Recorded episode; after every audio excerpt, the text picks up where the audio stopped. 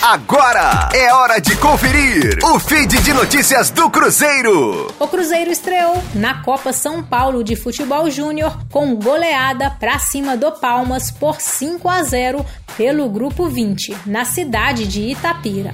O primeiro gol saiu de cabeça com Alex Matos, que havia entrado logo no início do jogo após Igor sair devido a uma lesão.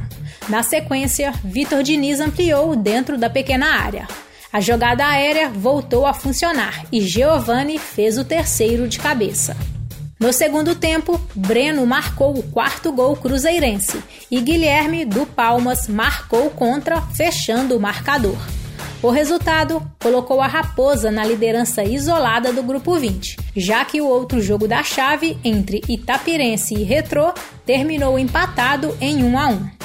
O Cruzeiro volta a campo no sábado às 14 horas. O adversário será o Retrô do Pernambuco. Com as informações do Cruzeiro, para a Rádio 5 Estrelas, Letícia Seabra.